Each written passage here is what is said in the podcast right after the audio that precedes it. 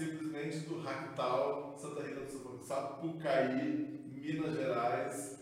Essa é a nossa última gravação em estúdio aqui no Ractal. A gente teve uma agenda na quinta, na sexta, no sábado, no domingo, conhecendo pessoas incríveis, participando do evento e tendo a oportunidade única de poder trocar ideia com muita gente bacana. É isso mesmo, meu parceiro querido Felipe Guedes da Luz, tudo bem contigo? Salve, querido.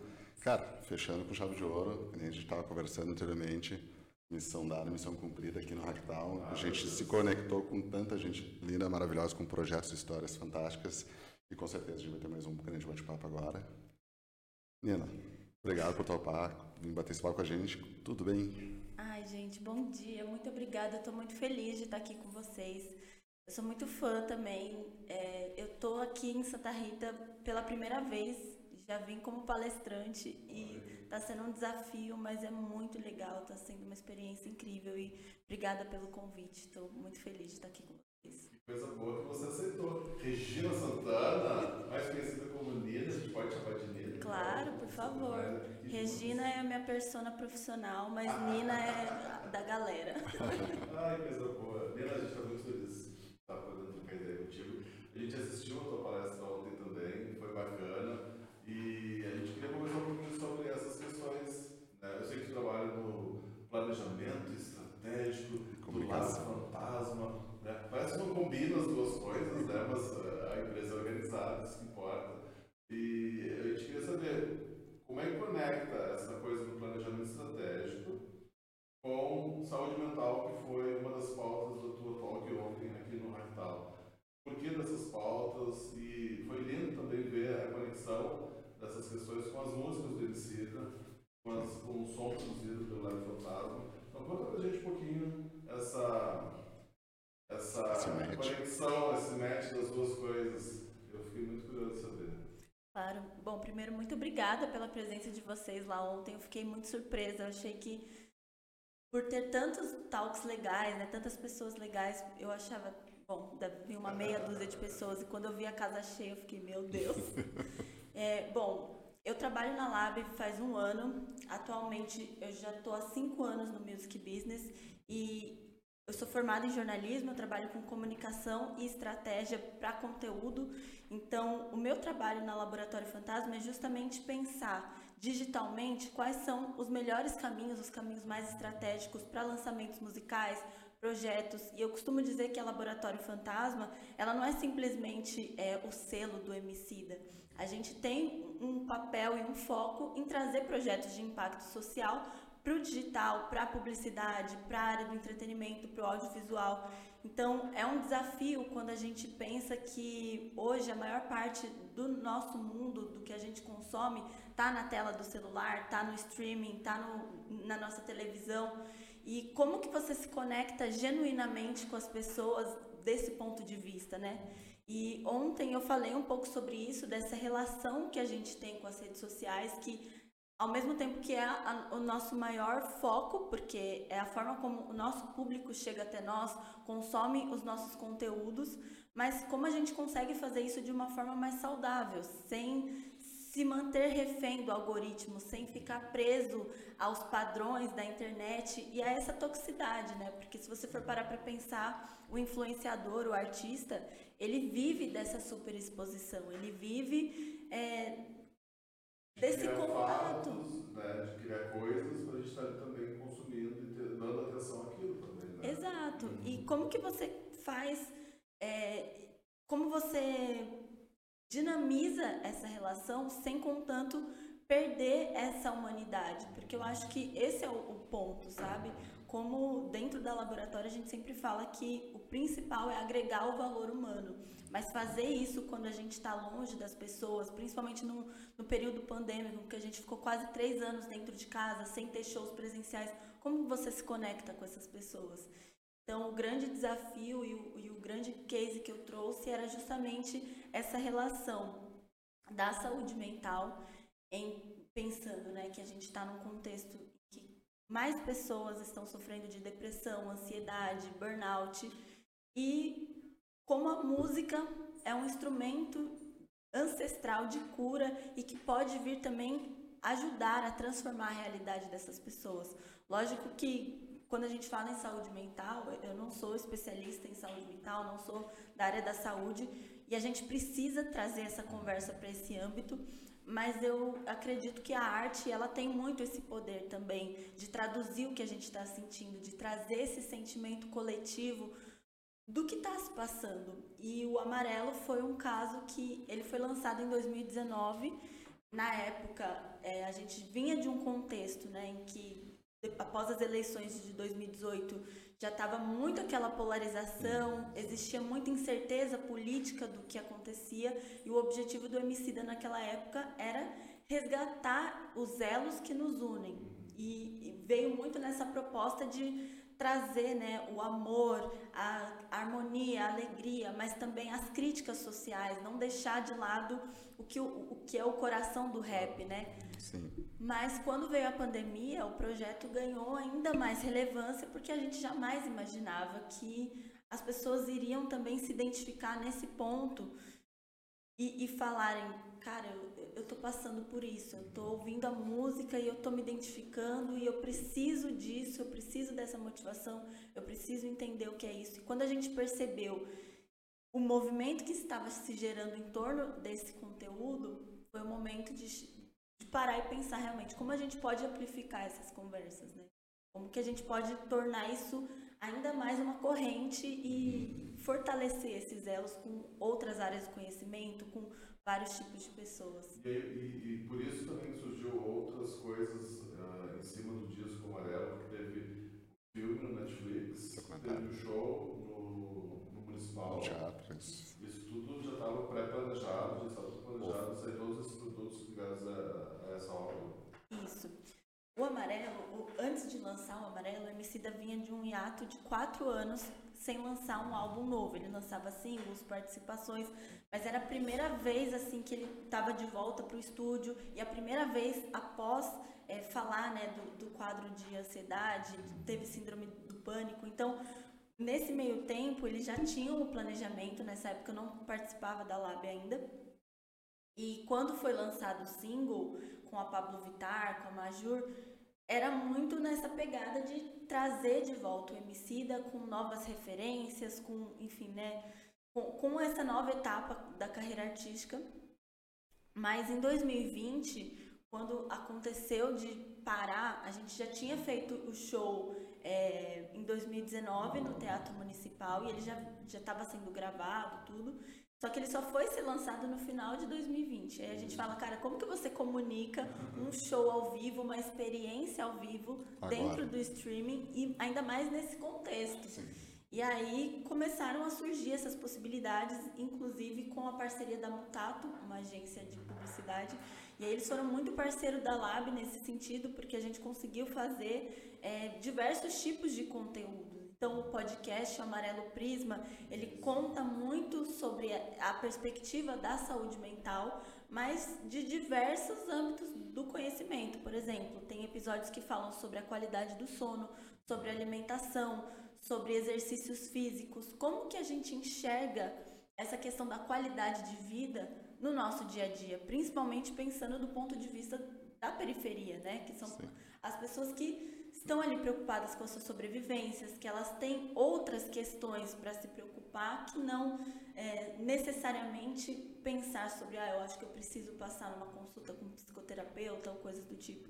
Então, foi muito legal trazer é, e amplificar esse diálogo com diversas pessoas. Teve gente da Cooperifa, é, do Movimento Sem Terra, dos Trabalhadores Sem Terra, que é justamente mostrando como que a gente consegue criar esses laços e cada um na sua expertise é, trouxe é, depoimentos, dicas e formas de, de cuidar da saúde mental de uma maneira bem ampla.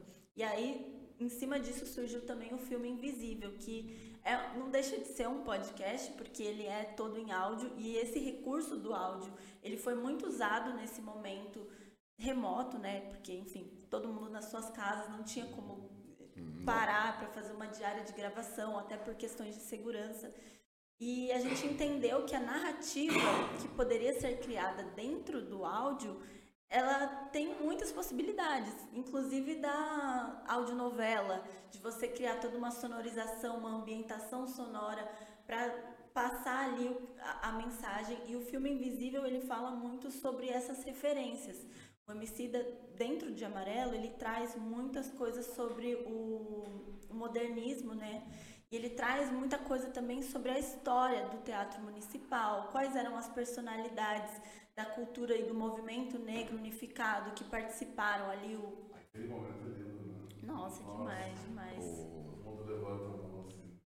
Fica a dica, o documentário é, é surreal, assim, é muito bom. É, tá disponível na Netflix e tem o show também ao vivo, Sim. quem quiser assistir. E assim, desculpa, eu até perdi a... Ali. Não, sem problemas. Eu, eu, me recordo, eu assisti, eu ouvi o podcast e o Emicida também dava enfoque em, algum, em, em um deles, pelo menos, ou em vários, agora não, não posso afirmar, sobre a saúde do homem preto também, da, da, e, e, o quanto a gente não cuida disso, o homem não se preocupa com a sua, sua saúde mental, com a sua saúde de modo geral, né? Eu achei que foi bem emblemático também. E ele fala muito disso também nos programas que ele participa e tudo mais, né? importantíssima também. Como é que é essa conexão dessas questões, que eu achei tão bonito isso, com as músicas? Você pegou várias letras, né? Em vários momentos tem, tem isso. É, essa pesquisa foi tua? Isso é um trabalho que vocês apresentam para vários outros lugares também? Como é que foi a construção desse material? É, a pesquisa propriamente dita eu, eu parti muito da sonoridade das músicas, entendendo, né, fazendo análise de discurso das letras, mas também por conhecer a história por trás delas, essas referências. Mas existe sim esses estudos que foram feitos durante a construção do álbum e eu me apoiei muito neles, porque tudo isso que ele escreve, que ele fala, ele se baseia muito é, em autores né, brasileiros. Eles, por exemplo, tem uma música chamada Esmalha Sim. E essa música é sensacional. Ela fala. É Isso.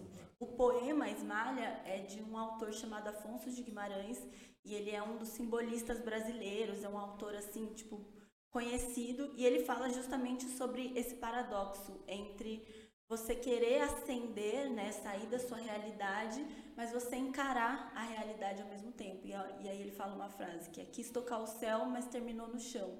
E aí dentro desse contexto, né, da, enfim, do, do, poema, ele faz esse paralelo com a realidade dos jovens pretos, dos homens e mulheres pretas, que a felicidade do branco é plena e a do preto é quase.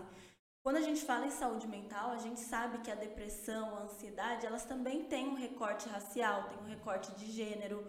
As mulheres pretas, historicamente, elas são mais afetadas por questões de saúde mental, maternidade, dupla jornada. Mas o homem preto, ele também foi é, construído e aí, quando eu falo construído, é porque é estrutural, é, é sistêmico. Isso é uma coisa que já vem de, desde lá de trás a ser quase como uma rocha, como não se permitir ter o afeto, como não se permitir é, sofrer, porque a vida já é dura demais lá fora. Você tem que se preocupar com a polícia racista, você tem que se preocupar com o sustento dos seus filhos, você tem que se preocupar com todas as oportunidades que são fechadas, inclusive no ambiente musical, porque hoje o Emicida está aqui, depois de 13 anos de carreira, mas lá atrás, quando ele começou nas batalhas da Santa Cruz, ou com muitos outros rappers, muitas portas fecharam, gravadoras, é, enfim, e ele conta do ponto de vista dele, tem até uma frase, né,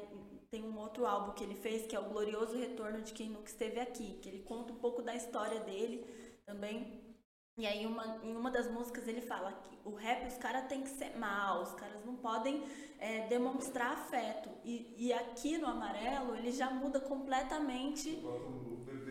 É, porque a paternidade também fez com que ele se abrisse. E ele fala muito sobre isso no Papo de Segunda, no, nos programas que ele faz, porque se a gente não se permite sentir, se a gente não se coloca nessa posição de vulnerabilidade, de, de pedir ajuda, de olha, eu não sei, eu não sei como fazer isso, você, me ajuda, você me, você me dá uma luz, a gente vai estar sempre fechado né, para essas possibilidades. E o conceito do amarelo é justamente isso: amar é o que está entre o azul e o amarelo, que é o, o, o poema do Paulo Leminski. Então, resumindo, essa questão da negritude, do recorte racial, ela vem muito forte em todos os conteúdos que a Lab faz, porque é a razão de ser da empresa.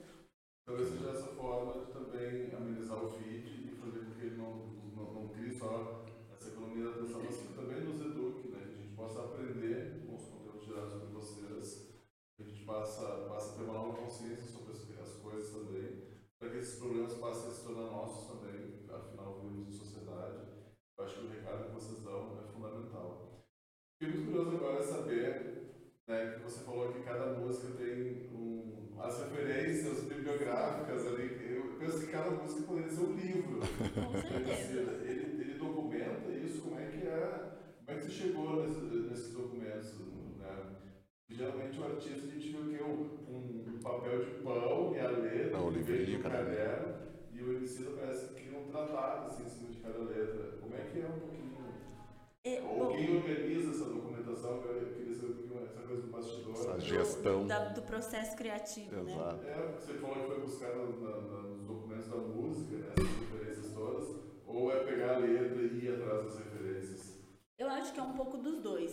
O processo criativo dele, eu não tenho acesso, assim, tipo, ele não é o tipo de artista que vai abrir o estúdio para qualquer pessoa. Não, é que a impressão que eu tive, assim, que ele parece que ele já entrega não só a letra, mas assim, O o, uma tese junto, né, um documento. Tá aqui tudo que foi usado para construir essa música, né? Todos os documentos, o livro, o que, não sei o que, tá aqui, tudo. Mas assim, a gente tem também, é é que por já conhecê-lo, a gente sabe que ele já tem esse processo. Por exemplo, ele fez a- essa música com os produtores musicais, né? O Felipe Vassão e o. Me fugiu o nome agora. E quando ele compõe, ele traz muito das referências de livros que ele gosta, que ele lê, os autores que ele lê. E eu sempre brinco que na Lab a gente tem que estar acompanhando, tem que estar lendo, tem, tem que estar estudando muito, porque é isso, o processo criativo do artista, diferente de, de muitas empresas que eu já vi isso acontecer, eu acho difícil ele abrir e destrinchar, tipo, ó, isso daqui eu fiz pensando em tal e tal coisa. Mas a gente consegue pescar essas referências a partir do que a gente sabe que ele gosta, que ele escuta, e também perguntando. Toda vez que eu faço um planejamento, ou que existe é, esse brainstorming antes de, de chegar um lançamento, a gente se debruça muito em pesquisa, né, que a gente chama de desk research. Então, tudo que tem a ver, tudo que pode é, ter a ver com aquela letra, com aquela melodia, ou com o que está ali posto naquele lançamento, a gente precisa saber, até para conseguir interligar isso com outros tipos de conteúdo. Por exemplo, documentário. Ele tem uma bibliografia muito extensa e ele contou com roteiristas, com pesquisadores, pessoas que conseguiram também trazer mais referências e, e resgatar essa história, quase como se fosse um, um processo de, de um historiador.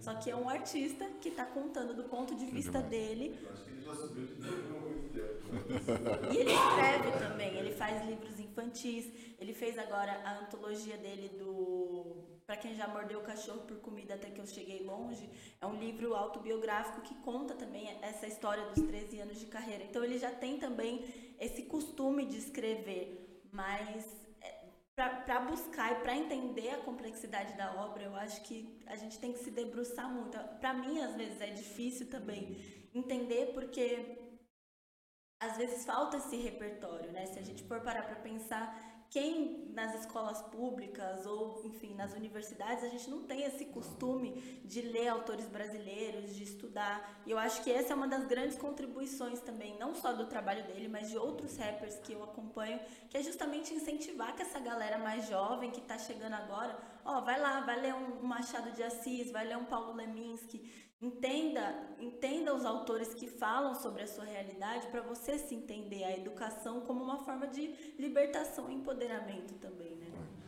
Tu, tu comenta aí um pouco do. Né, a gente debruça para fazer montar todo o material, as músicas. Quantas pessoas são envolvidas no Laboratório Fantasma para um lançamento? Ou até para dizer quantas pessoas hoje fazem parte do Laboratório Fantasma? Olha, da empresa inteira eu não vou saber te precisar o, o número, mas a gente está numa média de acima de 50 pessoas. Hoje a gente tá- tem uma sede é, em Santana, né, que é na, na zona norte de São Paulo, e no time de comunicação especificamente, nós somos em cinco. Temos os designers, tem a equipe de comunicação e estratégia, né, que, na qual eu me incluo, e a gerente de marketing que faz toda ali o, a ponte entre os outros departamentos. Só que eu costumo dizer que a gente nunca trabalha só. Nosso trabalho lá dentro é muito coletivo porque uma área depende da outra. Então tem vários departamentos, departamento audiovisual, departamento de produção e todo mundo acaba trabalhando junto porque, enfim, é muito complexo o processo de criação, desde a parte técnica, que depende do estúdio, que depende. E hoje a Lab tem essa estrutura, tanto de, de estúdio para mixar, masterizar, tem toda a produção técnica e musical para fazer as músicas, os shows, enfim, e o pessoal que fica na ponta, no qual eu me incluo, que é o que faz o planejamento, que pensa a parte mais burocrática, digamos assim. Tem a área de, de DSPs, né, A&R, que é o relacionamento com o streaming, com as plataformas, com as redes sociais. E eu acabo ficando ali no meio termo, que é justamente, eu, eu falo que eu, eu apenas é, toco a bola para a galera jogar, porque planejamento ele entra como um passo anterior à execução, mas logicamente eu não faço isso sozinha, eu conto uma equipe inteira para é, dar esse respaldo tanto de materiais, tudo que acontece nos bastidores, é, o, o, que, que o artista como um todo precisa, porque além do MC a gente tem mais três artistas no nosso casting, que é o Rael, a Drica Barbosa, o Evandro Fiotti e mais recentemente a Marisol Malba, que é uma, uma artista nova, que ela é de Porto Alegre também. E a gente tem essa preocupação de toda vez que está fazendo planejamento, que está pensando em criar um, um, um, lançamento, enfim, ter essa reunião com as equipes, de apresentar o projeto. Olha, gente, a gente está com isso aqui na mão, vai sair em tal e tal data, o que, que a gente pode fazer nesse momento? E aí a gente pensa no pré, no durante, no pós, e principalmente baseado em dados. Eu acredito que uma, uma das principais vantagens de estar numa era digital é que a gente consegue mapear e mensurar tudo isso. Ainda que a arte seja subjetiva, a forma como as pessoas consomem a arte hoje em dia é mensurável. Então a gente consegue se basear nisso e criar até um trabalho de estratégia pensando no futuro, não apenas no momento presente, mas é o que é o business intelligence, né, para criar esses cenários e, e conseguir mensurar e prever como que o público vai receber. Mas uma coisa que eu acho importante dizer é, hoje em dia, em todas as estratégias que a gente coloca, por mais que o objetivo, claro, seja fazer sucesso, seja estar nos charts, nos, né, nos tops do streaming, o principal não são só os números. Porque, por exemplo, o amarelo é, não tinha como prever como seria o desdobramento ou como as pessoas é, receberiam. A gente sabia que poderia haver, por exemplo, uma certa resistência, porque é uma nova etapa e é totalmente diferente sonoramente falando do que ele já fazia. Fala, né? O Emicida está fazendo uma poesia diferente. Né? Exatamente. Uma coisa diferente, mas gostando, né? Não foi uma não crítica. crítica não, pelo contrário. Mas o, o, grande problema é as pessoas que consomem rap há muito tempo, que agora, quem começou ouvindo rap lá atrás, nos anos 90, hoje em dia já tem uma perspectiva diferente e as novas gerações também, né, estão acostumadas com outras sonoridades, com trap. Então a gente já pensava, justamente por entender esse, esse vai e vem né, dos do gêneros, que poderia haver sim uma certa resistência, assim como tem um cara que fala, o MC da não é mais rapper. O MC não tá fazendo samba, tá fazendo MPB, tá fazendo outras ah, coisas, menos rap. Exatamente. E eu acho que quebra também essa concepção de que o rap precisa estar tá nessa caixinha, né? Precisa estar tá sempre com, com esse mesmo padrão. E eu acho que o mais legal é justamente poder trazer o samba, poder trazer o funk, poder B trazer. B2 que, faz essa quebra, né? Ele, ele foi meio. Posso estar falando errado, assim, mas pioneiro, vamos dizer quando se conectou com o samba, daí ele faz aquele acústico também, totalmente diferente, e faz a conexão do rap com é, outras... Eu acho que sim, mas assim, a música ela vai mais longe ainda, cara. A origem do funk, do funk brasileiro, do rap, eles bebem de várias fontes. É aquela coisa assim, né? O ponto criativo a gente é, essa coisa de criatividade pura, quando a gente se inspira, a gente se inspira muito em ritmos, sonoridades, os batuques isso vem de algum lugar, de minha inspiração. Então, sempre teve alguns que tiveram mais sucesso, penso eu, né? como o D2, eu adoro ele também. Mas acho que isso também tem outros que vieram antes dele que também plantaram essa E o rap é derivado do samba, ele é. veio dessa raiz, né? Tipo, dos batuques, da percussão, o próprio funk, o hip hop, toda a cultura da periferia como um todo, ela é muito rica nessas referências. E aí entra naquilo que a gente tinha falado eu não consigo destrinchar completamente a obra porque tem muita coisa, desde os samples, desde o, ele pega, por exemplo, Belchior. Belchior é um, um cânone do, da, da, música brasileira, mas muitas pessoas não conheciam e foi, um, foi até um efeito que, que gerou também é, um case dentro da gravadora, né, e, dentro de, de vários artigos musicais que saíram falando o catálogo do Belchior começou a ser mais acessado a partir da música Amarelo, porque as pessoas começaram a entender, cara, esse cara é foda, ele uhum. faz. Ele, e, e tipo assim, é, é trazer isso para gerações novas também. Não, você é com as gerações também, né? Quantos, quantos artistas bacanas de outras gerações que a gurizada descobre por conta dessas referências que os artistas uh, atuais estão trazendo, né?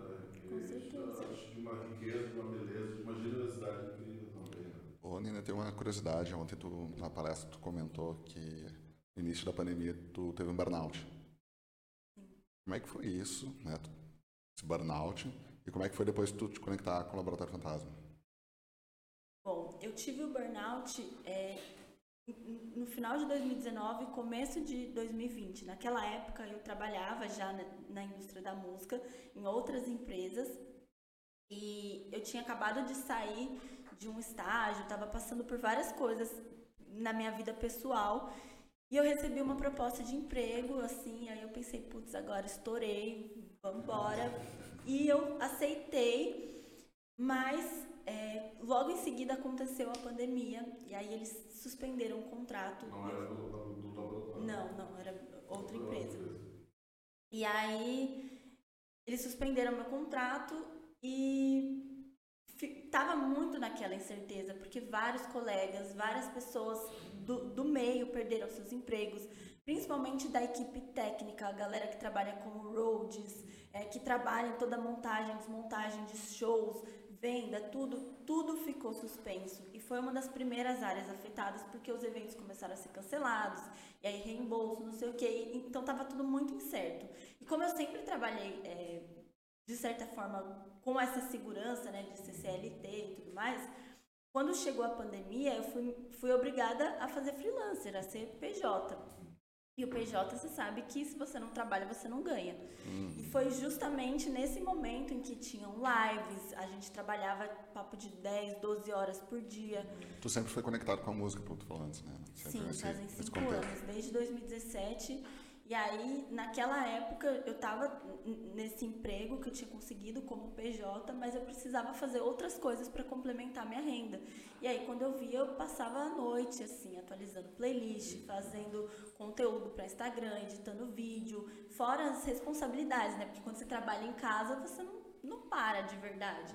E eu fui nesse ritmo até que meu corpo começou a falar, cara, assim não dá. E eu sou nova, eu tenho 26 anos e eu comecei a ter problema é, na coluna, na lombar, eu travei, meu corpo parou. Uau. E aí começou a acontecer várias outras coisas, alopecia nervosa, começa a cair cabelo, quebrar unha, é, insônia, nunca tive problema para dormir, mas começaram a ter vários sintomas físicos e eu, eu já fazia terapia, né, por, por outros anos, mas naquele momento, mais do que nunca, eu falava, cara, eu preciso encontrar uma válvula de escape, eu preciso entender, porque imagina você ficar dentro de casa num período de incerteza, sem saber, né? Eu tive familiares que ficaram muito doentes com Covid, meu irmão ficou internado. Então, assim, é, é um misto de sentimentos. E o burnout, ele chega justamente como um esgotamento.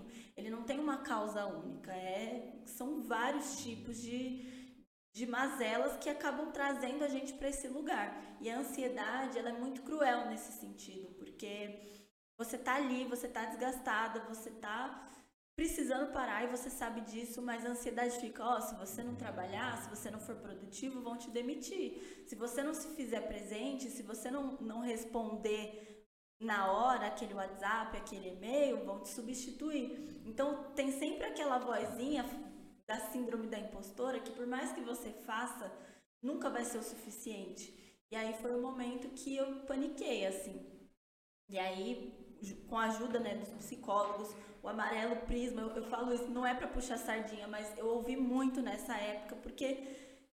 Se, sim, eu me relacionei muito com esse tipo de conteúdo porque eu conseguia me ver naquilo. Eu acho que foi, é isso também que gera a identificação, é você entender que você não está passando por aquilo sozinho, sabe? Apesar de estar tá todo mundo isolado nas suas casas, eu vi que não foi só eu que, que, que tive esses problemas. E isso foi uma motivação a mais para continuar pesquisando e entendendo, cara, a gente precisa mudar isso, porque se eu trabalho com isso e eu já não estou dando conta, imagina as outras pessoas que consomem ou que também necessitam disso para viver. Imagina para um artista, para um influenciador, cujo o, o, principal fonte de renda e, e a principal forma de vender e divulgar seu trabalho é online. Como que a gente muda isso? Como que a gente torna a internet menos tóxica nesse sentido? E assim, não é a pergunta de um milhão de dólares, né? Não tenho as respostas, mas eu acho que dá pra gente ter um vislumbre quando você entende que, cara, através de um podcast ou de uma música, você consegue mobilizar pessoas para que é, ações concretas e movimentos concretos sejam feitos, mesmo que localmente ali. E aí começaram eu falo da minha história e, e, eu acho que ela se relaciona muito com a Lab, porque quando eu cheguei na Lab em maio de 2021, eu estava assim, esgotada. Eu vinha de, de um histórico de outros trabalhos, de burnout, assim, que você fica meio esquiva. E lá eu encontrei um acolhimento, eu encontrei pessoas que me entenderam. E eu acho que isso faz muita diferença, porque é, o mercado por si só, a gente sabe que é competitivo, é concorrido, e quando você encontra um lugar em que você se sente em casa, é quase como se você tirasse um peso dos ombros, porque eu pensei, cara, aqui eu não preciso ficar nessa pilha de que se eu não estiver bem, se eu não estiver performando, se eu não estiver entregando. Lógico, existem as expectativas, existem uma demanda, é um trabalho, mas eu acho que a gente consegue fazer isso de uma forma muito mais leve, porque as pessoas se conversam e elas se entendem. E tem essa preocupação por trás, de um cuidado com as pessoas, né? Porque pega tanto isso, ou vou pensar na, nas músicas, e aí a gente vai fazer diferente na nossa empresa. Eu penso muito nisso, né? O cuidado que tem que ter com o discurso com a prática, né? Com certeza. E assim, eu vejo que lá o, o grande diferencial está realmente no valor humano, porque o, todos os processos, desde a contratação, tudo foi muito humanizado, tudo foi teve muito esse cuidado mesmo. E hoje a gente tem 50% da empresa composta de pretos e pardos. Isso é muita coisa para o mercado fonográfico. Você não encontra esse nível de diversidade em muitos lugares. E, e é por isso que a gente fala que não é, é, é quase como um sonho coletivo, porque todo mundo que trabalha lá, via de regra, e eu não estou falando isso para puxar saco, mas é porque realmente a gente se sente assim, se sentir acolhido, se sentir visto, se sentir ouvido. E acho que isso faz muita diferença nesse trabalho, principalmente para mim, uma mulher jovem, periferia. Eu sei que em muitos momentos eu fui silenciada. Eu apresentava planejamento estratégico e rolava muito aquele main explaining, eu explicando o que, que eu estava fazendo e a pessoa, não, mas não é isso. Ia lá e falava a mesma coisa. Então lá isso não rola, sabe? Isso, para mim, a saúde mental com certeza foi um grande diferencial. Sempre que levanta a, nossa bola, a nossa autoestima, né? Dos, dos, a gente se sente, de fato, com credibilidade né, nas coisas que a gente, de fato, tem muitas vezes, né? Isso é fundamental. Você já conhecia o Emicida ou já curtia o Emicida ou você passou a curtir mais depois que foi trabalhar lá? Você já Não, eu já era muito, muito, muito fã dele, muito. Eu, eu sempre frequentei batalha de rima, né? Só que na época eu não conhecia, que ele, ele começou em 2009, eu era muito pequena nessa época. Eu conheci ele em 2012. E aí, nessa época, ele já estava mais estourado e tal, mas eu já conhecia a história porque eu sempre ouvi rap e, tipo, meu, meu irmão, minha família, todo mundo sempre estava muito envolvido com música. E eu, já era um sonho da vida, assim, só que eu nunca imaginava, né? Na minha cabeça jamais isso aconteceria. E eu não conhecia ele pessoalmente ainda. E aí a primeira vez que eu ouvi, eu, tipo, cara, é o Emicida, sabe? Eu tô aqui com ele. E até hoje, assim, eu fiz o costume, mas eu não me acostumei, não. Porque eles são muito acessíveis, eles são muito gente boa, assim, de trocar ideia, de, de conversar. E é, e é muito engraçado quando o seu seu ídolo vira seu chefe ou tá ali trabalho. próximo, é, porque você vê a humanidade por trás, né? A gente vê a fama quase como um- uma coisa intocável, um pedestal. E você começa a enxergar que eles são pessoas como a gente, que tem família, que tem problema, que acorda de mau humor, tem dias que não quer fazer conteúdo e ah, tudo bem, tudo bem. Era surreal. Antes eu te perguntei, só retomando antes do burnout, eu lembrei, sei que eu comecei a lembrar aqui do. Tem um amigão nosso lá no sul, que é o Edson Matsu. E tem o TED dele, que ele fala que ele teve um burnout eh, fazendo a coisa que ama, que é o, tra- o trabalho dele. Ele, e aquilo ali, tipo, foi muito engraçado e nunca tipo, pararam pra pensar nisso, né? Do. E, cara, eu tava fazendo, simplesmente fazendo o que eu amo, o trabalho que eu adoro fazer, mas sem querer não, não se tocou, claro, né? Daí tava pela, pelo excesso de, de trabalho. Ah, um dia ele se sentiu mal, ah, foi no, no- na, na parte médica da, da empresa, avaliaram ele, ah, peraí que tu vai pro hospital agora, tu tá tendo um infarto, algo assim. Tipo, foi, ele falou, cara, aquilo ali foi um divisor, assim, já tem um teste dele, tá? recomendo muito olhar. Foi em 2020 que ele fez. E aí eu, eu me lembro um pouco de assim, né, tipo, desse- dessa comparação que a gente quando fala do burnout, né, que, tipo, que a gente não se toca da, do quanto a gente está né, trabalhando 10, 12 horas, ralando porque tem, porque precisa, entre aspas, né, não, não deveria ser assim. Só que aí também teve esse outro lado que eu vi, né, tipo, o cara não percebeu, mas fazendo o que ama, né, e deu um, um apagão. Ó, apagão, que cuidar. E você se. ah, gosta de cantar? Já escreve rap? Já se, é já se, é?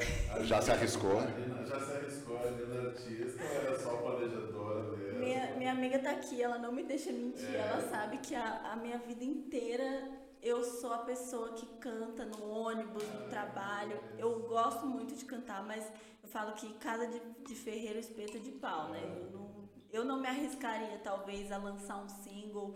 Talvez um dia, mas por já trabalhar e já entender tudo isso, eu acho que não é pra mim. Eu preferiria fazer a música, aprender a, a instrumentar.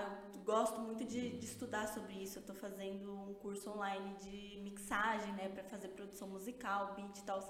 Eu não componho, mas eu escrevo. Então, Pra mim, assim, é um processo que é, é quase como uma válvula de escape mesmo. Então, eu não faria isso profissionalmente, porque eu acho que o meu trabalho já envolve muito isso. Mas com certeza, se eu tivesse a chance de fazer um backing vocal, uma palhinha, com certeza eu faria. Daqui a pouco a gente faz lá, né? Quando tá curtindo o show, É. ou na frente da TV. Você falou de outros ah, profissionais que tem também, outros artistas que tem na, no Laboratório Fantasma, o Rael, a Drica, ah, os livros. Vocês já têm sempre vários conteúdos, vários. Uh, posso chamar de produto, né? Um um produto, um livro, um produto. E, e para organizar esse planejamento, eh, e pô, o artista escreve quando quer, quando quer, né? Você falou mesmo de um gap de quatro anos entre o disco e outro Emicida. Mas sempre tem coisas que eu preciso pensar que pessoa, né? Por conta de toda essa rede de artistas, né? Na verdade, o que impede com que eles escrevam é justamente a agenda, é muita coisa, né? Porque apesar de o, o trabalho do artista, ele não, não acaba só no lançamento. Agora, por exemplo, a O- gente está em época de turnê. Então ele vai fazer uma turnê agora na Europa, ele vai fazer turnê, tá, tá rodando festival. Ontem ele tava, sexta ele tava em Floripa, no Florica, Floripa Eco Festival, mas- e ontem ele já foi para Teresina. Então assim, em que momento você escreve um álbum novo no meio da viagem? Mas assim, existem também outras coisas rolando, tipo publicidade, a gente tem parcerias com, com outras empresas, né? Isso é, é uma das áreas que, que movimenta muita coisa e que foi muito necessário durante a pandemia, porque o trabalho do artista como influenciador, ele pode ter aplicações diversas. Então, por exemplo, a gente tem a venda de merchandising e moda. E, e a Lab, ela já tem um histórico, a gente já participou da São Paulo Fashion Week, duas edições, fizemos é, parceria com Chili Beans, com, com CIA. Então, a Lab já tem também esses outros braços que, independente dos lançamentos, a gente tem que trabalhar. Então, pensar estratégias de venda, estratégia de, de consumo, né? De, eu faço muito essa parte de pesquisas e insights de, de, público. Então a gente entra em contato com os nossos fãs, com, com bases de, pessoas que consomem música, que gostam de hip hop. O que, que você está consumindo? O que, que, que, que é importante para você? O que, que faz você se identificar com o artista? E isso pauta toda a nossa agenda do ano. Assim, o planejamento ele começa no começo do ano, já pensando nos dois próximos anos. Então, a gente está sempre atento ao que está acontecendo no momento, mas sempre também tentando prever o futuro. E aí, lógico, quando tem lançamento, quando existe em vista de um projeto, a gente fica sabendo antes, mas os artistas têm o, o tempo deles para desenvolver e para criar, porque também não adianta você apressar a arte, né? Por mais que existam essas demandas e o público cobra mesmo, tipo, ah, e aí, não vai sair fit, não vai sair não sei o quê. A equipe que tu falou antes, que são mais ou menos 4, 5, mais uma, uma gestão de imagem, para esses todos os artistas. Sim. Ah, e a, gente, e a gente conta também com é, empresas parceiras, né, que ajudam no digital, enfim, outras áreas também, né, de, de fotografia, é, edição de conteúdos e tudo mais, mas o Core da Lab, a gente tem o, o nosso departamento de comunicação para cuidar não só dessa parte dos artistas, mas das outras áreas também. Então, Você falou agora que conversa coisa. muito com os fãs e, e, e pega insights, informações, dados. O que, que, o fã do MC traz assim, de diferencial dele? A gente consegue ter essa informação assim? Como assim diferencial? Porque, deixa eu tentar melhorar a pergunta, né? Daqui a pouco, é, como eu falei, né, o Mano, o Mano falar, ele diferente. Né? Talvez até ele tenha uh, feito com que mais pessoas gostassem de rap ou do rap do Emicida. Existe isso? É diferente, né? Estilos. Uh, quando ele traz mais samba, quando ele traz mais uh, referências, quando ele tem um ativismo. Aí é difícil dizer que a maior parte dos artistas traz isso na, no rap também. A gente consegue identificar um fã de, de Emicida, assim, que gosta do Emicida, mas não gosta de outros artistas o maior desafio para a gente hoje é justamente mapear isso. Quem é o fã? Porque por mais que a gente tenha os dados, hoje em dia, por exemplo, o público do Emicida ele é muito amplo. Ele atende desde crianças e tipo criancinhas muito novas, assim, com o livro Amoras, eu e a Escuridão viramos melhores amigas.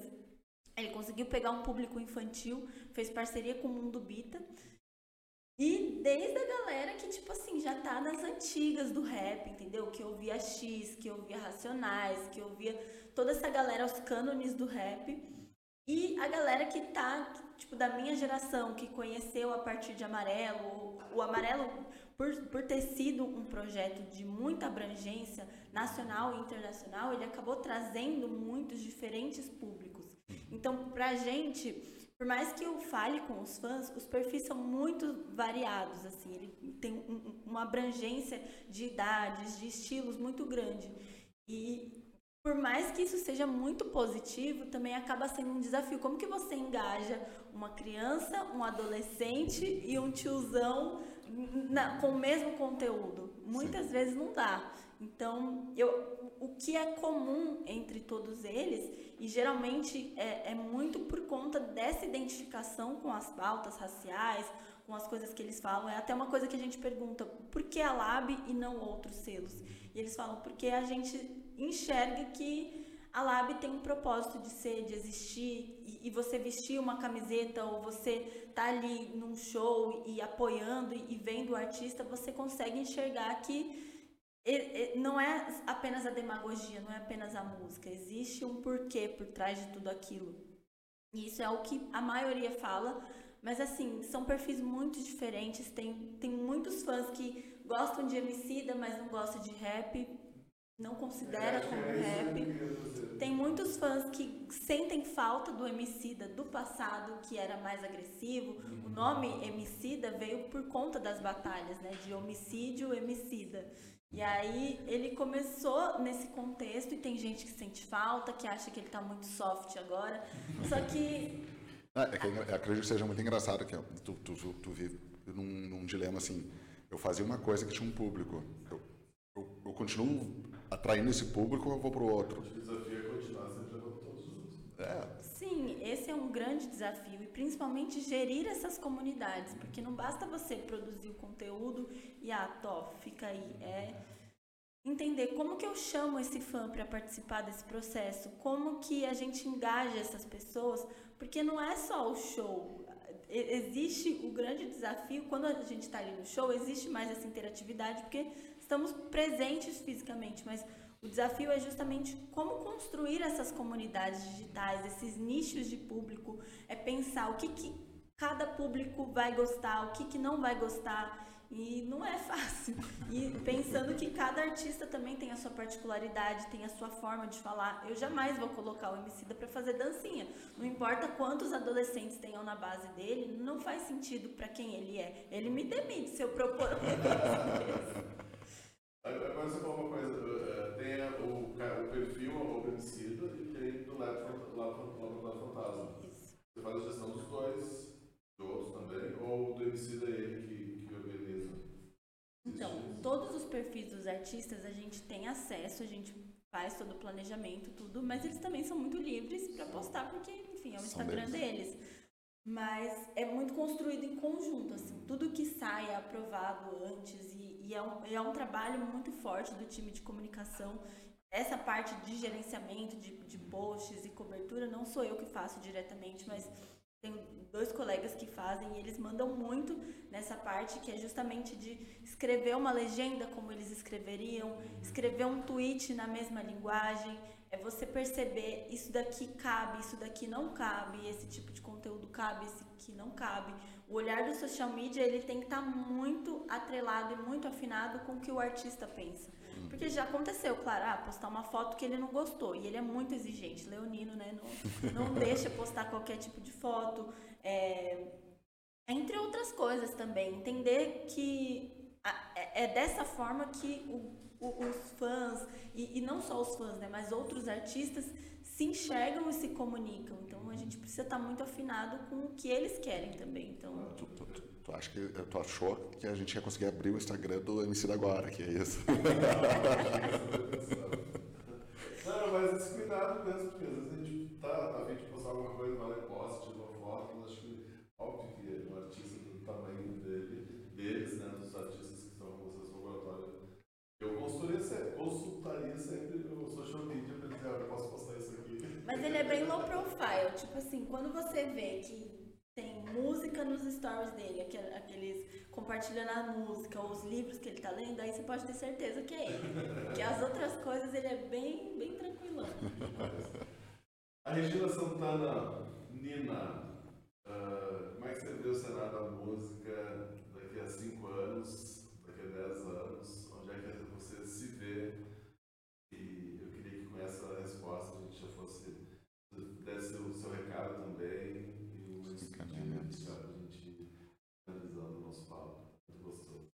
cenário da música e da Nina. Passou muito rápido, eu tô aqui falando pra caramba, mas estou muito feliz também de estar aqui. Bom, daqui cinco anos, eu como planejamento estratégico, eu, o meu trabalho é pensar a longo prazo. Mas eu confesso que as coisas mudam tão rápido que é difícil você traçar um cenário. Por exemplo, o TikTok ele estourou tipo de dois anos para cá e olha a proporção que já tomou. Eu acredito que essa tendência de mudanças rápidas e principalmente de, de muita dinâmica mesmo, na forma como a gente consome os conteúdos, isso vai seguir acontecendo, existem dados e evidências, mas a minha crença pessoal é que não dá para a gente continuar mudando de uma forma vertiginosa sem olhar para o que acontecia antes. E a música, assim como a moda, assim como vários outros é, meios, ela é cíclica. E hoje, se a gente parar para perceber, muitas coisas que já aconteciam no passado estão voltando de novo. O vinil, a fita cassete, as pessoas, ao mesmo tempo que o digital está indo muito para cima e tem que estar tá para cima para a gente justamente conseguir para que mais e mais pessoas acessem, para que não exista essa barreira digital que, apesar de vivermos num mundo muito conectado, não é a realidade da maioria das pessoas do nosso planeta. Mas, ainda que o digital tenha essa força, eu creio que muitas outras coisas que no passado é, eram fortes vão acabar voltando E tem uma frase do homicida que é muito clássica, que é quando você não sabe para onde quer ir, você tem que voltar para o começo. E repensar também a forma como a gente está criando essas relações com a internet, com as novas gerações principalmente, que já são super conectadas, né? A gente estava até falando isso, o tempo de tela que a gente passa. Eu acredito que esse é o futuro, é a gente pensar como encontrar um equilíbrio entre o que a gente faz, o que a gente consome na internet e quem a gente é fora dela, e usando essas ferramentas para criar um impacto social positivo. E se eu puder contribuir para isso, eu tenho certeza que o, meu trabalho nos próximos anos vai ser encontrar essas respostas que são muito complexas, mas eu, eu pessoalmente e profissionalmente, eu gostaria que o meu trabalho tivesse um impacto positivo na vida das pessoas e, claro, poder fazer isso através da arte, poder fazer isso com os artistas que eu amo e admiro é um grande privilégio. Então, para os próximos anos, eu espero que a gente esteja aí juntos nessa caminhada para fazer mais e mais conteúdos de relevância, para criar e para, enfim, abrir espaço para que novas pessoas, novos artistas, mais diversidade, mais, é, enfim, novas realidades entrem também nesse meio que é muito, muito restrito. Mais, muito obrigado pela tua, tuas palavras, tua mensagem, esse futuro que você almeja, esses futuros, né? Que a gente quer poder estar junto de alguma forma também. Então, se a gente puder ajudar a contribuir, conta conosco. Uh, você falando, me lembrei de uma frase que eu gosto muito, né? Que o futuro é o passado no presente, né? Então, esse resgate é fundamental. Se a gente possa chegar a esses futuros, assim, mais inclusivos, com mais respeito, com mais direito para todos, com mais música, muito mais música ainda, muito mais poesia. Eu acho que isso que falta nesse mundo, encontrar o tal do equilíbrio. A gente começou a nossa rodada de podcast aqui falando de paz, de equilíbrio, e a gente encerra aqui contigo uh, a nossa maratona Ractal falando disso também. Então, eu acho que se me perguntarem assim, o que, que ficou de Ractal, pelo menos a partir dessa conversa que a gente teve, é da importância de a gente buscar o equilíbrio. Uh, essa paz que não é só paz, mas é a paz que nos traz movimento, que como a Maria Paula falava, né, é o oposto de estagnação, e que nesse movimento a gente siga aprendendo sempre, a gente siga transmitindo coisas boas, reverberando, reverberando essa paz nos outros também. Só estando em paz a gente consegue fazer isso. E a paz aqui pode ser talvez um sinônimo também de amor, que eu acho que é uma palavra fundamental, para amar ela. Então, isso é incrível. Então, que a gente possa ter paz, possa ter amor. Felipe, muito feliz de encerrar esse nosso ciclo aqui no Ractal Minas com a Nina, contigo, com o Rodrigo, com as nossas convidadas que estão aqui nos bastidores ouvindo, com vocês que estão em casa nos assistindo, a nossa família, basicamente, né? mas assim, os amigos queridos também todos estão nos apoiando. Uh, esses vídeos uh, eles já estão disponíveis no YouTube do Rock Night, mas também vai subir no streaming, nas plataformas de, de, de streaming, na, na, semana que vem, é, para que a gente possa também ouvir por lá. Mais uma vez, obrigado. Gente, foi um prazer inenarrável estar aqui com vocês, de verdade, eu estou muito feliz. E você falou sobre se conectar também, eu acho que é isso. A gente está num evento de inovação e criatividade para construir esses elos. E Contem com a gente também, contem com o Laboratório Fantasma, sigam no Instagram, vamos fazer o publi agora. Claro. Se precisasse, né? Ah, né? Então, bora lá, siga o Laboratório Fantasma, siga o MC, ele é pouco conhecido, gente, mas ninguém conhece. Sigam a Nina, a Regina Santana, essa é incrível, tão jovem, mas tão poderosa já, com tanto conhecimento, ciente das coisas. Você deu uma aula pra gente, valeu mesmo. Obrigada, gente, estou muito feliz. É. Vocês também são maravilhosos, eu adorei os conteúdos, foi incrível. Ah, muito obrigado. Rock Night lá no Instagram, esse sim você segue. RN. Esse tá precisando. rn.conversas.